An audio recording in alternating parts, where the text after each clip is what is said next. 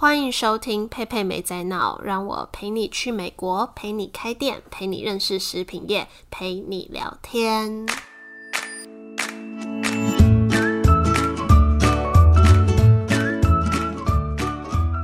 今天这这一集呢，是陪你认识食品业的单元。在这个单元，我会分享一些台湾和美国的食品业一些相关资讯。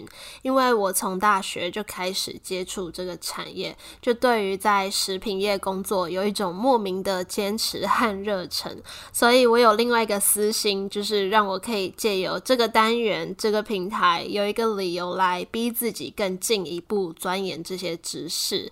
那再来呢，就是非常谢谢花时间收听我的 podcast 的人们，还有给我的一些回馈，每一个回馈我都很珍惜，因为我还在初期，就还在刚开始接触这个平台，所以不管有什么建议啊、想法，都欢迎随时告诉我。今天这一集呢，我邀请到一个在德州住四年的 Leo 来跟我们一起聊聊，呃，一些美国的素食品牌。因为德州真的是一个充满素食店的地方。有一天，我们就刚好聊到这些事情，我就觉得哎很有趣，可以直接录一集来分享我们那天聊到的内容。那我们就继续听下去吧。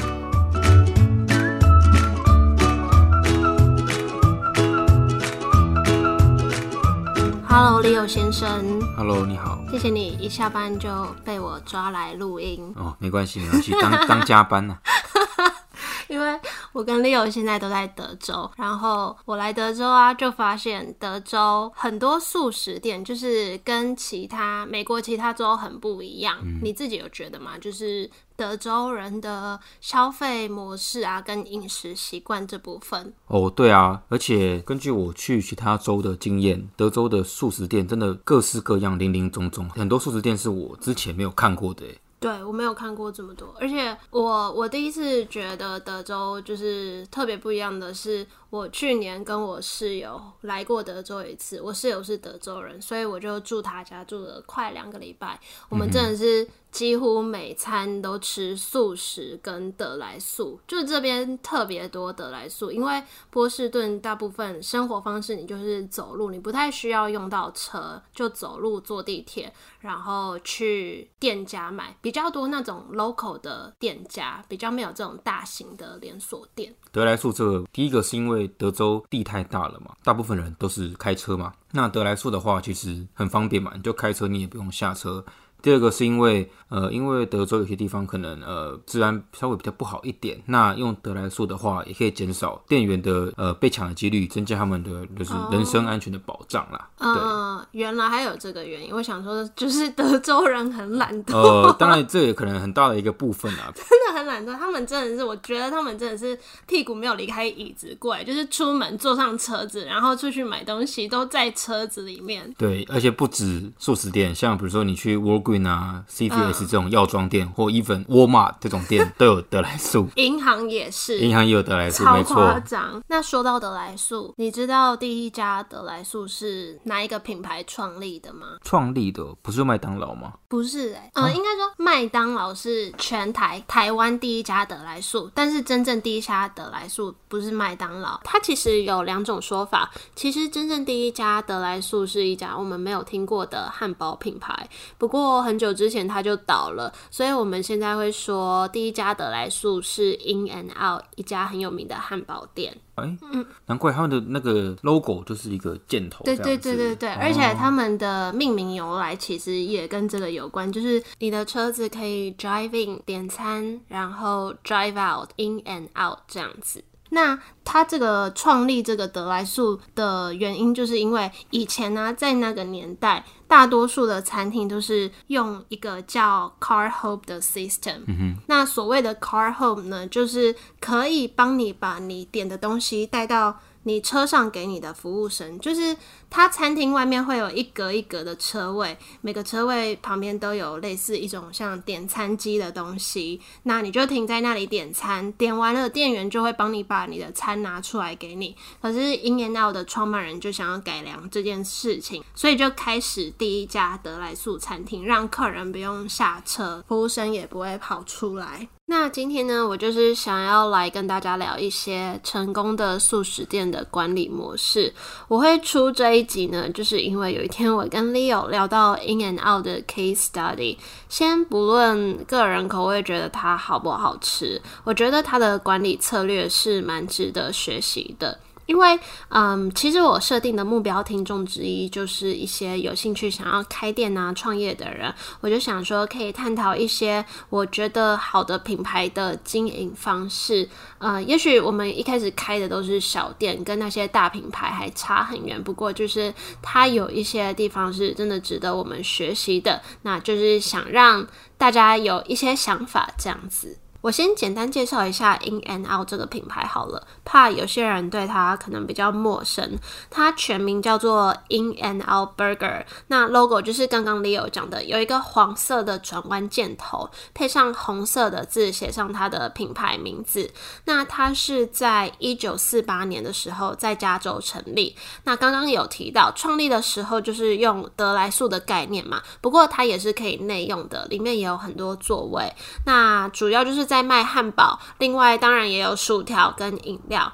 那这间店第一次让我印象深刻的地方，就是我去点餐的时候啊，我发现它柜台上面就只有两个板子而已，两个 menu board 而已。那两个而已哦，而且它字写的非常大。左边那个板子它就只有四个品项，分别是三个汉堡跟一个薯条。右边那个板子就是呃饮料的选项，所以它 menu 它就只有提供三大种东西，分别是汉堡、薯条、饮料。那它菜单上汉堡就只有三种汉堡而已，分别是 double double cheeseburger 跟 hamburger。double double 里面就有两片肉、两片 cheese、洋葱、莴苣、番茄。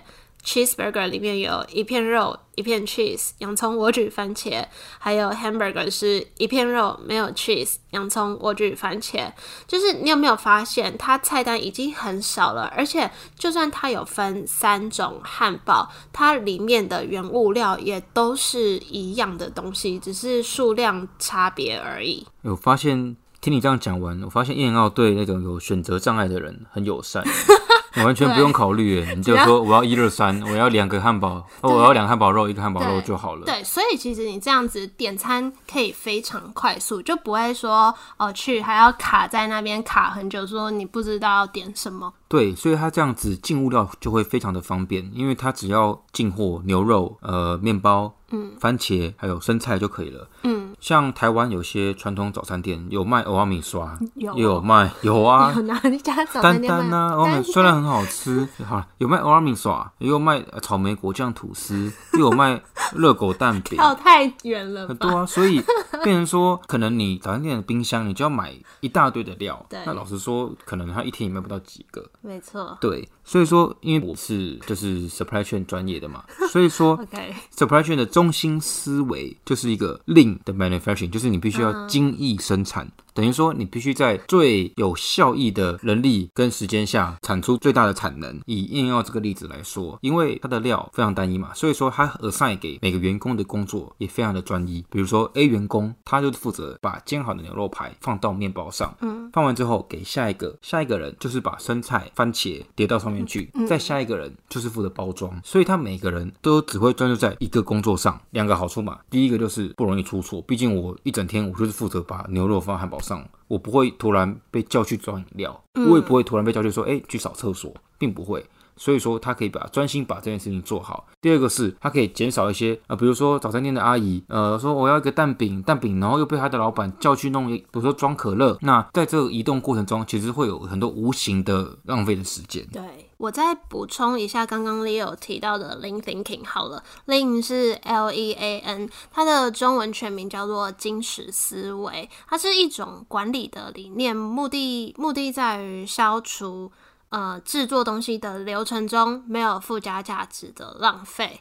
嗯那所谓浪费呢，它指的是和满足消费者这件事情没有关系的动作或是存货，反正就是目的就是消除这些浪费就对了。哦，因为我之前在星巴克工作，其实也有学过这个 lean thinking 的概念。我随便讲一个例子，比如说我们今天都在站上，我今天假设我要派一个人去仓。库拿杯子，我可能可以顺便请他去帮我拿等一下要补充的物料，不然你就会变成说他会过去拿杯子又回来，然后又过去拿物料又回来，就多了一趟这个多余的动作，这个就是动作的浪费。或是呃，你常用到的东西应该要摆在哪里比较妥当？就你不要说你最常用到浓缩咖啡豆，可是你却摆在很高的柜子里面，这样子员工要拿就会很没效率嘛。会摆在什么地下室，然后员工消失十分钟这样。对，顺便偷休息，顺便偷，顺便去上厕所。对，或是说。或者说，我记得我之前在门市工作的时候，也有一个例子，就是，嗯，之前有一段时间，我们很习惯会先把杯架放在那个纸袋里面，这样先折好一个一个的，想说这样子出饮料的时候，饮料可以直接放进去给客人。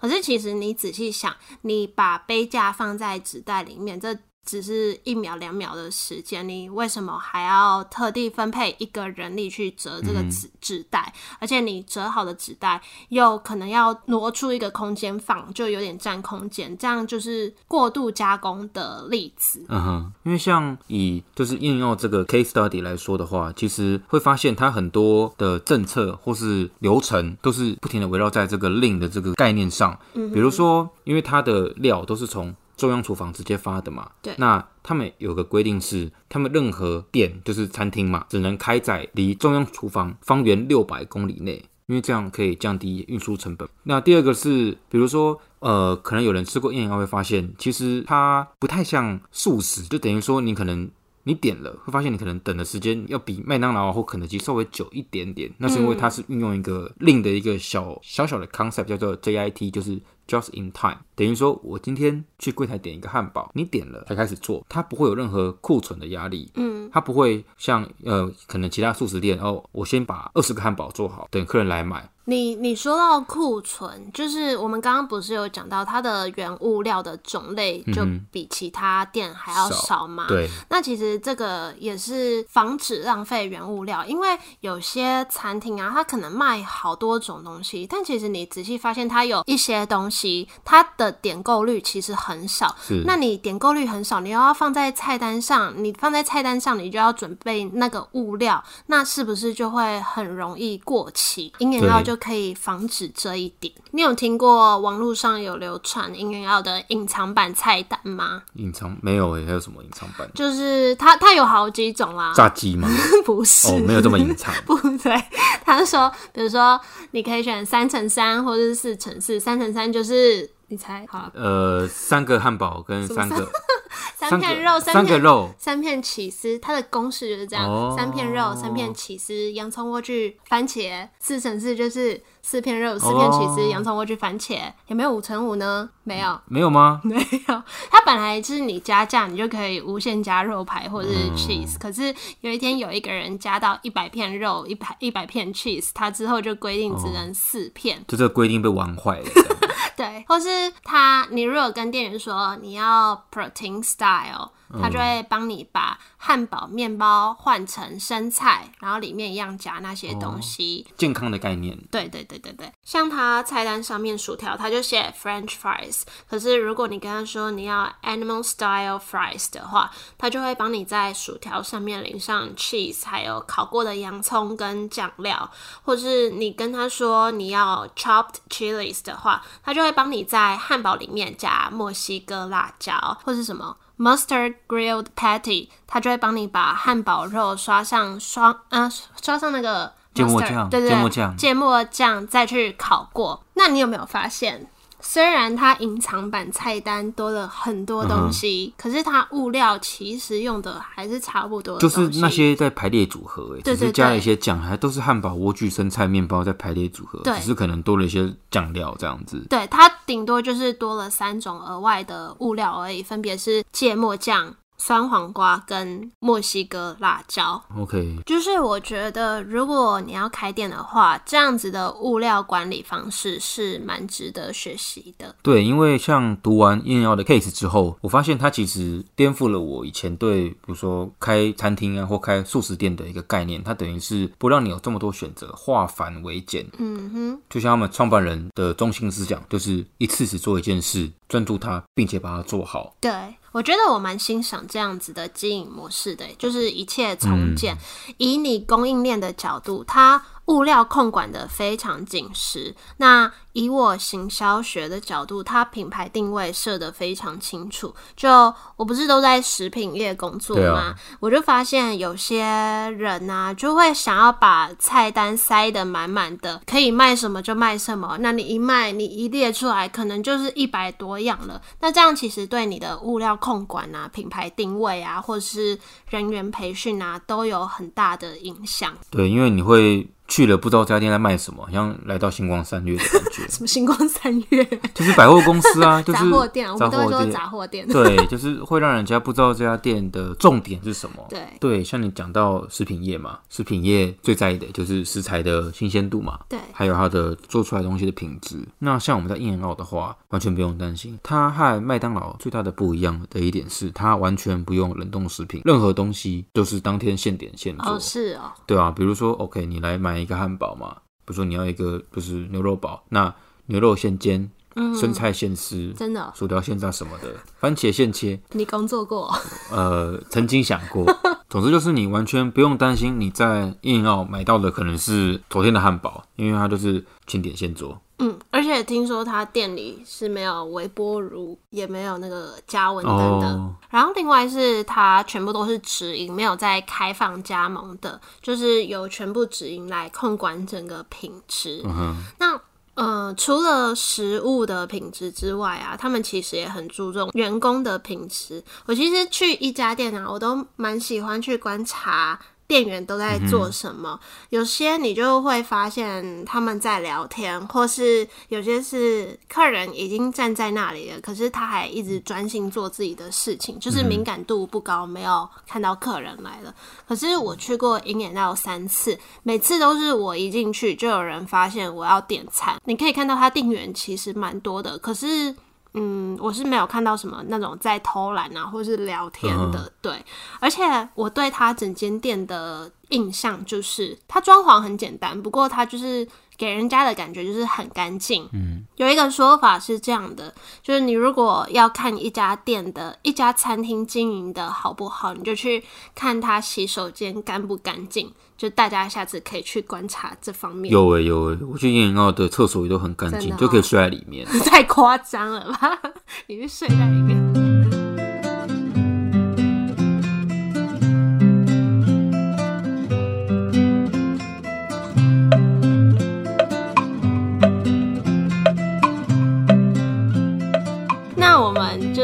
讲到 In and Out 是一家汉堡店嘛？美国有好几家汉堡品牌，你有没有哪一家是你最喜欢的？最喜欢哦，应该是 Chick Fil A 吧，Chick 超好吃。你要不要简单讲一下 Chick Fil A 是什么？其实，在跟你聊完之后，我发现它跟 In and Out 的概念其实也有一点点像，像它都是指专注在做鸡堡，嗯哼，就你去，你它的菜单就只有鸡堡、辣鸡堡、烤鸡堡。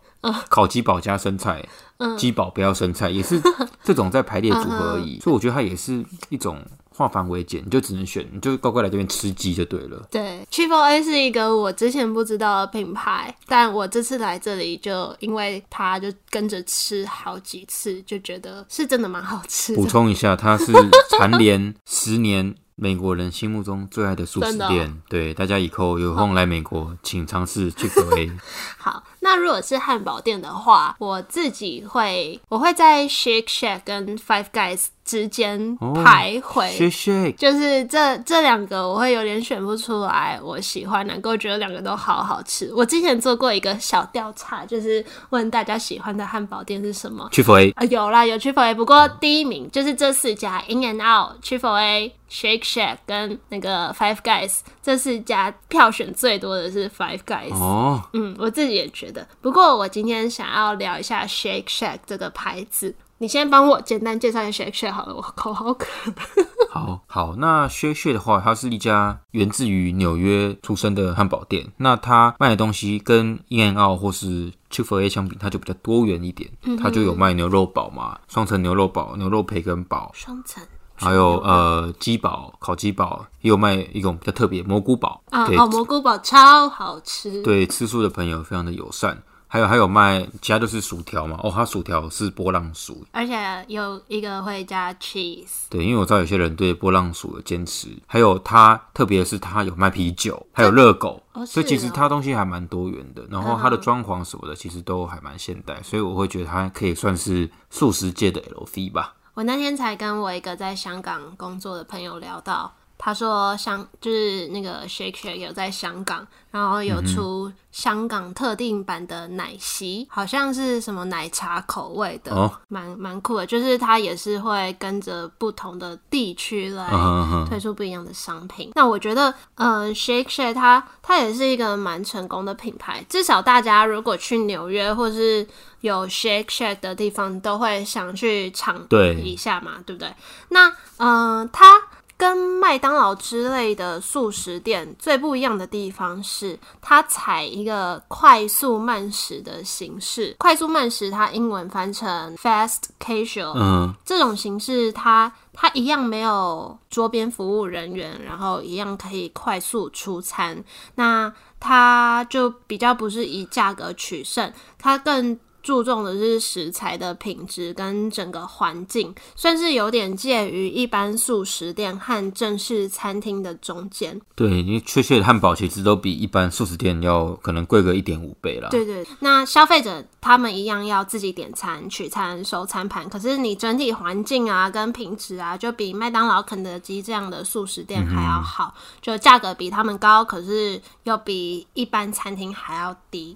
对，所以 Shake Shack 它就是更注重消费者的体验跟食物的口味，就这点让它跟其他素食店有做出一个区别。这样就大家会觉得它是素食店界的精品。对，那我觉得一个好的品牌啊，它会和消费者产生情感层面的连接。怎么说？就是，嗯，比如说你吃麦当劳这件事情，你已经不会让年轻人觉得。哦，吃麦当劳很酷，可是你吃 Shake Shack 会让人家觉得哦，我很酷。哦，对，就是你在 IG 看人家去 Shake Shack，，会说我赶他去 Shake Shack、欸 对，就是你吃 Shake Shack，你甚至会想要拍照，会想要打卡，打卡但是没有人吃麦当劳在发发动态说哦，我今天吃了麦当劳。对，因为它的汉堡精致嘛，装潢也比较现代感。另外呢，它会让消费者感觉它比较健康，我也不知道为什么，可能是它那个绿色生菜的部分图片看起来比较多吧，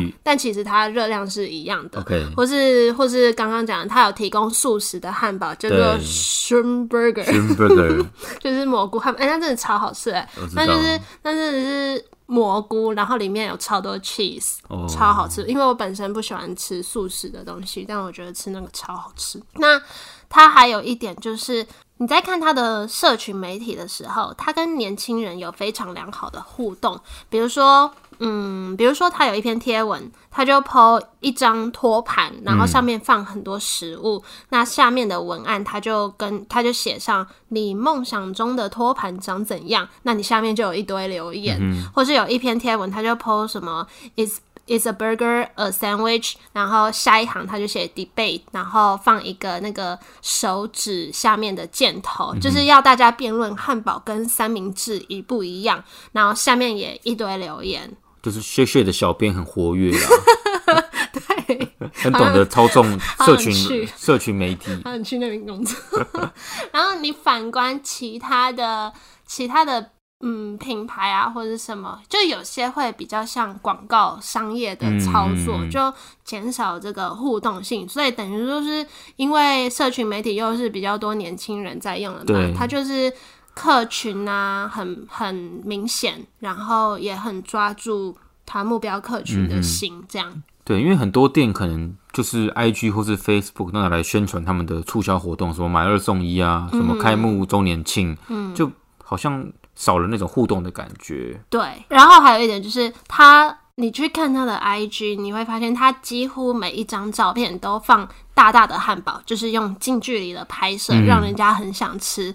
你知道有一个单词叫做 food porn 吗？我只知道 porn，我知道你知道 porn，呃，food porn 它就是 F O O D P O R N。OK porn 是什么？呃，这个不好说了，这是优质哎、的节搞不好有，有人真的不知道，我是我是前两年才知道这个单词是什么。你别装了。反正 food porn 它这个单字，它的定义就是 close up，呃，close up pictures of juicy and delicious food，就是美味食物的近照。它就是用这种近距离的拍摄，让大家带来一种感官上的刺激，就让你很想吃这个东西，这样。让你眼睛吃冰淇淋的概念。对，就是大概这种感觉。对对对，就是用这个这个方式。OK，我刚刚一直拿麦当劳来比较，我现在要帮麦当劳平反。对，平反一下，因为因为我觉得麦当劳也是一个。蛮成功的品牌。我刚刚讲到情感的连接嘛，虽然呃吃麦当劳不会让年轻人觉得很酷，可是我觉得麦当劳是童年的回忆，是童年的回忆。它让我回到我小时候，因为小时候我都生日的时候去跟麦当劳姐姐玩。麦当劳不是叔叔吗？就是在麦当劳工作的女员工就叫麦当劳姐姐，很变态。没有，就是以前应该大家都会这边办生日派对吧？就是他会陪你陪你画画啊、玩游戏啊之类的。你可能去找肯德基爷爷吧。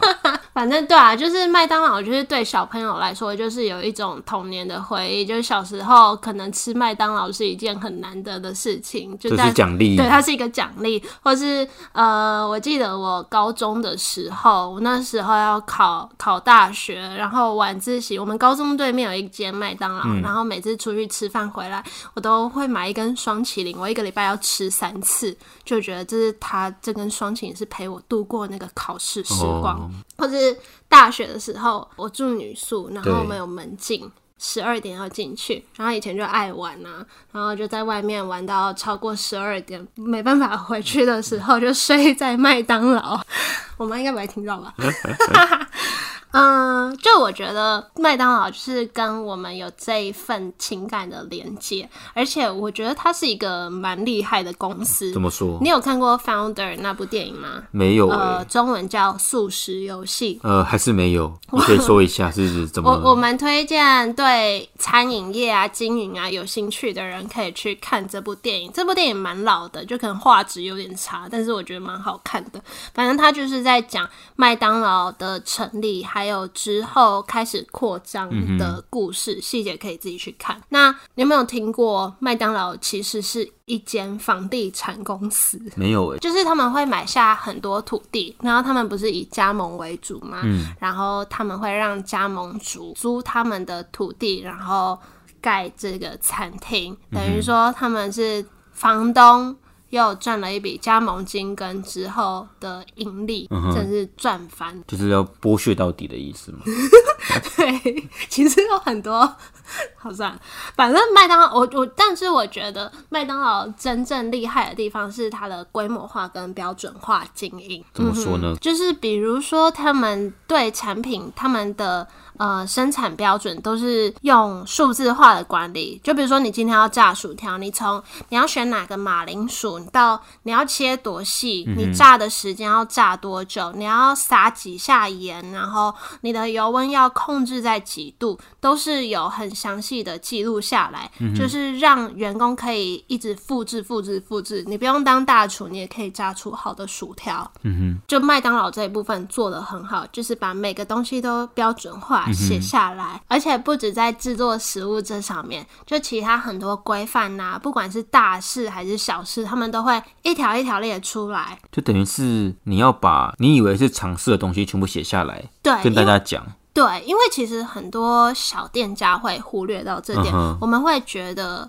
这些是大家都知道的事情，比如说，我们就会觉得说，哦，桌子脏了，就是会去擦，或是怎样，但是员工就是不会去擦，或是我们会觉得顾客跟你反映什么，他们就会回应什么，但是即使再简单的东西。他们可能也不会回应，就是你要把每一句东西、每一个东西都写下来。哦，对，这些是我觉得他们做的很好的地方。那我觉得另外一个他们做的很好的地方是在地化。呃，不知道有没有人发现，台湾的麦当劳会卖麦脆鸡，嗯，但美国就没有，代表说他们每一家麦当劳都是因地制宜的，会因应他们的地区去做改变。跟调整，对，像我之前有看过一个资料，是说像麦当劳的一些热门商品，比如说苹果派啊，什么草莓奶昔啊，或是呃什么什么鳕鱼堡啊，那其实都是一些分店的人或是那边的员工发明的。嗯，因为其实你看，呃，麦当劳它的分店，他们是站在第一线的，他们那些员工才是，还有店长，他们其实是最贴近当地的消费者的人。所以他们才可以去做因应不同地方的文化，去调整他们的菜单，跟做出他们的改变。这是我觉得麦当劳它一直不停的在就是追求创新啊，跟寻求进步的一个很大的一个呃特色啦。对，我觉得它算是一个蛮求新求变的品牌。就比如说，他发现咖啡市场崛起，那他就创一个 My Cafe。对，我有看到一个新闻啊，就是他预。预计二零二一年就是要开始在中国那边大量扩张卖咖啡这件事情。就据说他的目标是在二零二三年在在中国有四千家的咖啡，因为他就是发现中国市场的喝咖啡这件事情就正在发展，就是他是一直有在观察产业动态、市场动态，然后。求新求变来迎合消费者需求的，就是我觉得刚刚讲的麦当劳的标准化经营啊，还有这些因地制宜跟求新求变的态度，很值得学习。说到麦当劳，我就想到我去年不是来德州吗？对啊。然后我室友他妈妈就有一天早餐，他就去麦当劳买德莱素的早餐给我们，他竟然一个人买三个汉堡，哎。超夸张，很棒啊！买一送三，多划算呐！三个哎，很饱哎，我吃一个就饱了。德州人吃东西的分量真的很大哎。哦，对啊，哎，小常识，德州的嗯，体重稍微重一点的人 的比例是全美最高的，真的感觉得出来，委婉一点这样子，感觉出来。而且呃呃，我不知道其他地方是不是，不过我这次来吃麦当劳的薯条，我觉得大薯很。就是大薯，它光包装跟分量，它绝对是比台湾大。我不知道跟其他地方一不一样，应该是一样了。而且像美国麦当劳跟台湾其实差蛮多。比如说刚刚提到的，呃，美国没有麦脆鸡嘛，因为他们太多炸鸡店了，所以说怕竞争嘛。第二个是美国，我刚来美国的时候发现竟然没有玉米浓汤。哦，是哦。对啊，我直接崩溃。你有那么爱喝玉米浓汤？超好喝好吗？而且如果再点鸡块，因为我都点鸡块，对，就是它可以选很多种酱。就可以选，比如说糖醋酱啊，或者是那个 barbecue 酱，就很多种选择。而且美国的鸡块是十块起跳，除非儿童餐，所以 Welcome to America。就想省钱，不知道吃什么的话，就吃麦当劳的。你要先下载麦当劳的 app，然后再买一元大薯，超划算。没错，还有 deal，然后偶尔还会。还有帮麦当劳推销，没有，偶尔还会有 deal 是买十块鸡块，然后送你再送你十块鸡块，真的假的？有，有时候它不定期出现吧，好好。对，大家请注意，打开你的手机。好啦，好像该结束了。好。那我们今天就差不多结束吧。我做做个小总结好了，就是今天跟主要跟大家介绍三个品牌，分别是 In and Out 的物料控管，还有 Shake Shack 的品牌定位，跟麦当劳的标准化，还有在地化。在地化还有什么啊？我刚刚讲了规模化。还有没有玉米浓汤？自己忘记。如果如果大家想要看更多就是文字方面的内容啊、讯息啊，我有一个 I G 叫做 Pepe Talks，P E I P E I T A L K S，你们可以去追踪跟呃，或是有什么想要跟我说的话，都可以在上面留言或是私讯我。那就谢谢大家听到最后，也谢谢 Leo 陪我一起加班。谢谢大家，拜拜。好，那我们就下次见喽，拜拜。